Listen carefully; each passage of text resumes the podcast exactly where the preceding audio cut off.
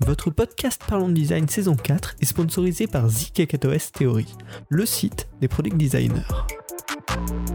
Salut, c'est Romain Pinchna, bienvenue dans Parlons Design. Aujourd'hui, je vais te proposer trois méthodes, trois solutions pour créer des designs qui sortent plus du lot, qui se démarquent plus et qui sortent euh, de ces interfaces très banales qu'on a l'habitude de voir, de concevoir. Alors, quand je dis banal, c'est pas du tout péjoratif, hein. des fois ça a du bon d'avoir une interface banale au sens classique, traditionnel, auquel les gens sont habitués, parce que forcément, bah, plus une personne est habituée à un pattern, plus il va avoir de facilité à l'utiliser. Par contre, ce qui est très dommage, et ce qui arrive souvent, c'est la banalité excessive, c'est-à-dire les patterns qu'on connaît déjà par défaut, qu'on va aller réappliquer un petit peu dans tous les sens, et pas forcément de manière bien réfléchie, bien contextualisée, et là c'est dommage qu'on soit enfermé dans ces banalités également, ça a aussi l'avantage de pouvoir faire quelque chose d'un petit peu plus innovant qui sort du lot quand on va créer des expériences un petit peu plus artistiques où vraiment le but c'est d'innover, de proposer des nouvelles idées, de d'éveiller un petit peu comme ça la créativité de nos visiteurs.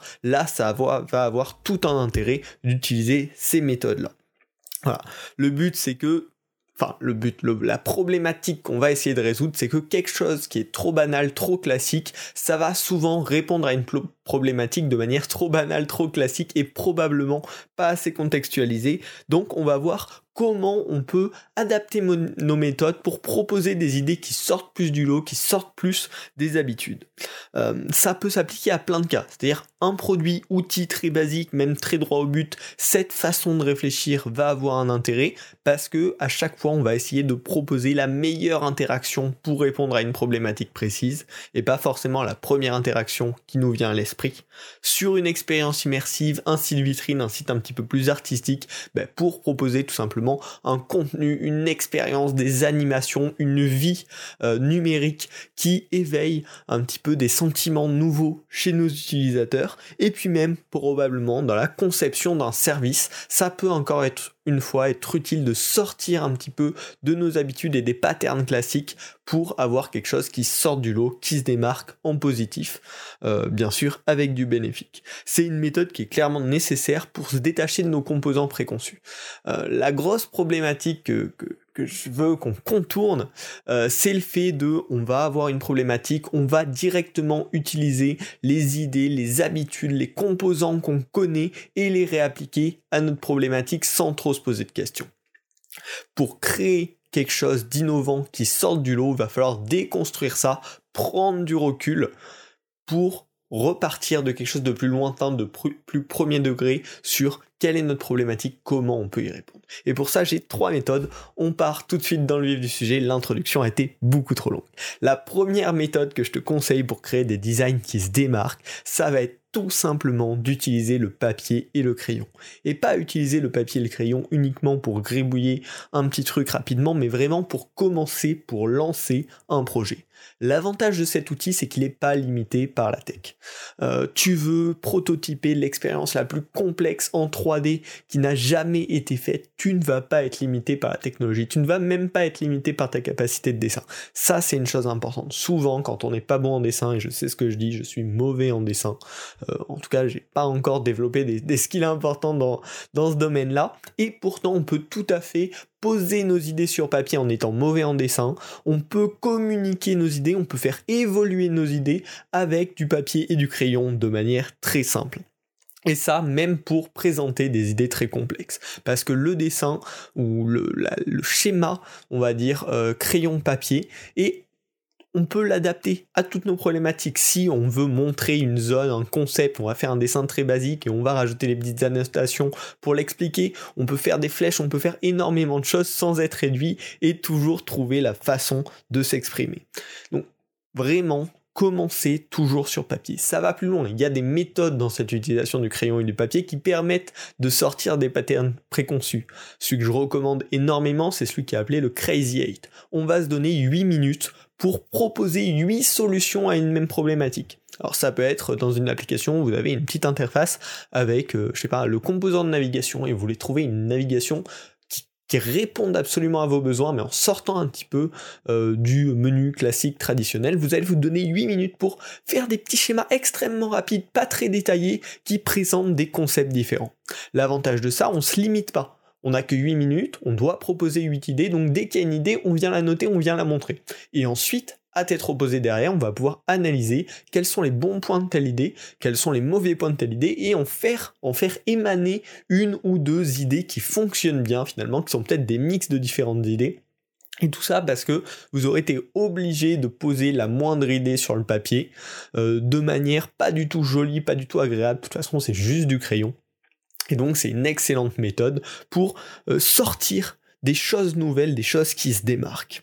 Euh, ce que je vous conseille de faire vraiment avec le papier quand vous commencez un projet, c'est de concevoir l'ensemble de la hiérarchie des écrans du projet, si c'est une application digitale, premièrement sur papier, avec ces méthodes pour chaque problématique que vous rencontrez, et ensuite de synthétiser encore et toujours sur du papier le concept final que vous allez garder, les différentes trames, les différents flots utilisateurs sur le projet. Et une fois que vous aurez tout ça sur papier, là, vous pourrez passer sur les outils technologiques, on va dire, sur les outils d'interface, sur les outils de 3D, c'est de la 3D, etc.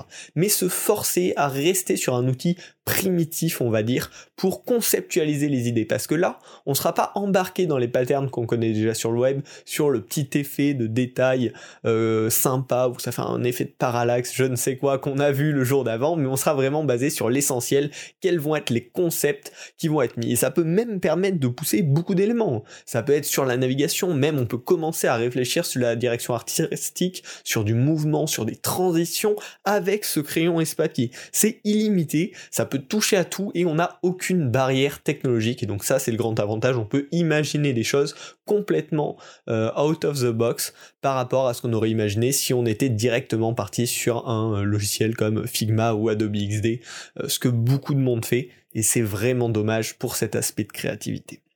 Donc le petit exemple, hein, c'est euh, vous avez une idée euh, d'application ou de service que vous voulez proposer, vous allez prendre directement votre petit carnet pour schématiser quelles pourraient être les étapes, quels pourraient être euh, les, les touch points avec l'utilisateur, faire vos premiers petits écrans, vous avez du coup déjà une première petite vision très rapide, très brouillon, et ensuite vous allez prendre le temps de faire ces petits exercices de Crazy 8 pour challenger les différents points, euh, la navigation, euh, les, différentes interactions sur l'application, jusqu'à en tirer derrière un, schéma, euh, des dessins clairs de l'idée, du concept, de l'organisation, de la manière dont va fonctionner le système, et ensuite là, passer sur les logiciels et créer bah, des vraies interfaces euh, avec tout ce qui va autour. Mais vraiment, je vous conseille, si vous n'avez pas l'habitude de le faire, d'utiliser le papier et le crayon.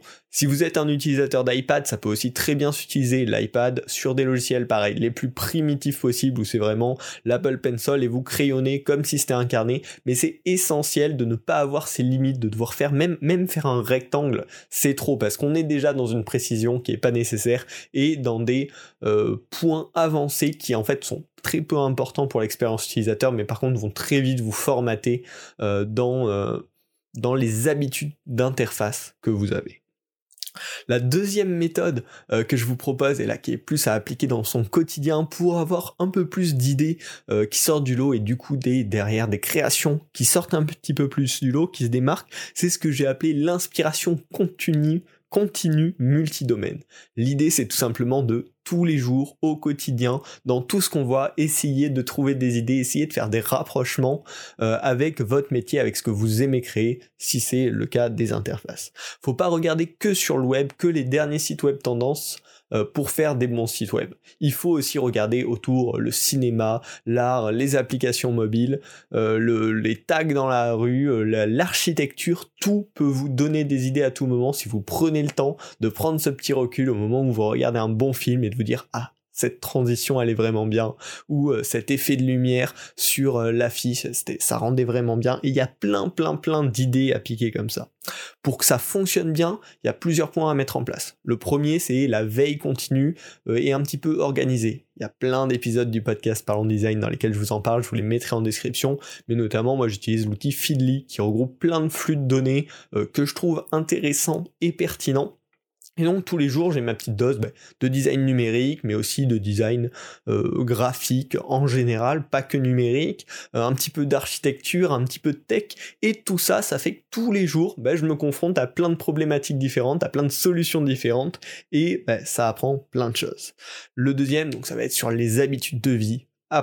Avoir cette habitude, avoir cette petite curiosité à chaque fois qu'on regarde un film ou une création un petit peu artistique, de chercher les bonnes idées, de chercher les choses qu'on pourrait adapter euh, dans notre métier de designer. Et enfin, la troisième chose qui peut vous aider à faire ça, c'est l'expérimentation régulière. Vous avez une petite idée ou un petit quelque chose qui vous, qui vous motive, voilà, qui vous donne une voilà, une petite lancée créative, bah, directement euh, prendre son petit carnet, on en parlait juste avant, et euh, graffer un petit peu euh, l'idée, ensuite peut-être aller mettre les mains dans le logiciel pour faire une petite démo de cette idée, une petite animation, et ça voilà, le combiner d'une veille continue, de chercher un petit peu des idées partout, et dès qu'il y a une idée qui vous qui vous chatouille, qui vous donne envie de l'explorer, allez l'explorer, ça va faire que le moment venu où il y aura une interface et il faut sortir toute sa créativité, vous serez prêt, vous aurez déjà plein d'idées en tête euh, qui pourront venir se combiner dans ce projet-là. L'exemple, on va dire classique, c'est euh, vous regardez un film, il y a une super transition un petit peu originale, vous dites ah ça pourrait bien le faire euh, sur euh, l'expérience web que je suis en, train de designer. Vous allez faire un petit croquis rapide pour voir qu'est-ce que ça peut donner et puis euh, vous allez lancer votre Figma ou votre After Effects pour faire l'animation, voir ce que ça donne, l'exporter, vous dire ok ça je le garde dans ma banque, une petite animation un petit peu organique comme ça, ça peut bien le faire dans tel cas et tel cas. Et donc voilà, toutes ces stimulations que vous allez enchaîner au fur et à mesure des journées, ça vous servira forcément à un moment et ça stimule votre créativité pour avoir des choses qui se démarquent un petit peu plus euh, lorsqu'on passe à l'acte du design d'interface. Enfin, le dernier conseil que je voulais vous donner, voilà, pour créer des interfaces qui se démarquent un peu plus, c'est à propos des tendances graphiques. Donc il y en a tous les ans. Euh, l'année dernière c'était euh, le neumorphisme, cette année ça semble être le glassmorphisme. Voilà, ça change, il y en a un petit peu dans tous les sens. Et ces tendances sur le moment, elles sont intéressantes, elles sont jolies rapidement, mais c'est rarement quelque chose qui sur le long terme va être important. Par contre, le point commun de toutes ces tendances, c'est qu'il y a des concepts derrière à en tirer, qu'on peut aller puiser plus loin, qu'on peut aller remodifier, qu'on peut aller remodeler par rapport à ses besoins. Donc l'essentiel quand il y a une nouvelle tendance qui apparaît, ça va être de la creuser en profondeur, de comprendre quels sont euh, les, euh, les concepts qui font cette tendance, pourquoi ils ont un avantage, qu'est-ce qu'ils ont de bien, qu'est-ce qu'ils ont qui, fait que cette tendance marche en ce moment, et quel est le contexte d'utilisation de ces différentes choses. Par exemple, autant euh, le neumorphisme qui était vraiment à la mode l'année dernière, et pas trop sorti en interface parce qu'il y a énormément de problèmes d'usabilité, mais par contre sur des slides, ça peut être quelque chose qui vient super bien s'intégrer, qui apporte ce côté modernité, qui va permettre de garder de l'espace dans les slides tout en mettant un petit peu en avant certains points.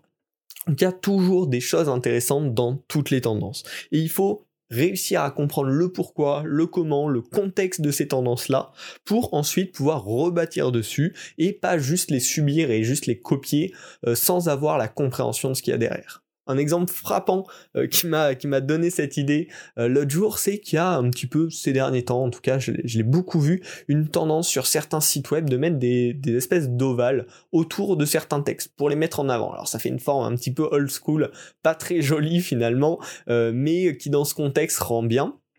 Et à plusieurs reprises ensuite, je l'ai vu mettre en valeur euh, des mots de liaison, des euh, et au milieu d'une phrase ou des choses comme ça. Et ça n'avait aucun sens parce que probablement que les designers, ils ont vu cette tendance, ils se sont dit c'est cool, je vais la mettre, enfin je vais la réutiliser, mais ils n'avaient pas compris le contexte de ça, qui est ben, mettre en avant un mot particulier avec quelque chose d'un petit peu flash, un petit peu agressif pour l'œil. Et du coup, si nous on fait bien ce travail d'analyser cette tendance, de dire ok, on met un ovale, une forme un petit peu moche, avec une couleur un petit peu piquante à un endroit, mais en fait ça attire énormément l'œil et c'est ça le but, c'est de faire cet énorme contraste. Et du coup, là, soit on va pouvoir l'utiliser proprement, soit on vous va pouvoir rebâtir dessus en gardant peut-être pas cette forme de ovale, mais garder ces trucs hyper flash pour attirer l'œil précisément sur un coin de la page ou sur un mot précis. Et c'est comme ça qu'on va pouvoir évoluer et être un petit peu toujours en avance sur la tendance, ou en tout cas bien dans la tendance et pas être traîné par un, un raté de tendance. Alors bien sûr, c'est des conseils assez abstraits, euh, un petit peu durs à mettre en place, mais s'exercer au quotidien, ça va tendre dans cette direction tout simplement. Et c'est pour ça euh, que, que je vous recommande, en tout cas, d'essayer de mettre en place ces petites méthodes, euh, ces petits, ces petits concepts. La conclusion, c'est donc n'ouvrez pas une application de design haute fidélité pour commencer vos projets, même si vous essayez de faire du low fidelity euh, dedans. Commencez direct avec des crayons. Utilisez un outil qui ne vous contraint pas, qui vous libère, qui vous permet de, réfléchir, d'imaginer autant de possibilités que votre esprit en est capable. Ne vous limitez pas à ça et cherchez des inspirations partout. Prenez du recul sur les grosses tendances et normalement, avec ces conseils-là, vous arriverez à euh, sortir un petit peu plus du lot prendre un petit peu plus de recul. Alors, c'est jamais parfait, mais c'est plus on va pratiquer, plus on va tendre dans cette direction. Euh, moi-même, j'essaye d'appliquer ces conseils. Ça, marche pas toujours, mais euh, ça, ça, tend dans la bonne direction. Et c'est pour ça que je vous conseille vivement euh, d'essayer au moins d'adopter le crayon papier et puis après de vous inspirer un petit peu partout. Ça, je pense que si vous êtes passionné, vous allez le faire de manière assez naturelle. Si ce podcast vous a plu, n'hésitez pas à le noter sur votre plateforme de podcast préférée, un petit 5 étoiles et un petit commentaire, ce serait super. Moi, je suis super content d'avoir vos retours. Ça permet aussi de faire mieux connaître le podcast derrière. Donc n'hésitez pas. Et puis on se retrouve la semaine prochaine pour un nouvel épisode du podcast Parlons Design. Salut.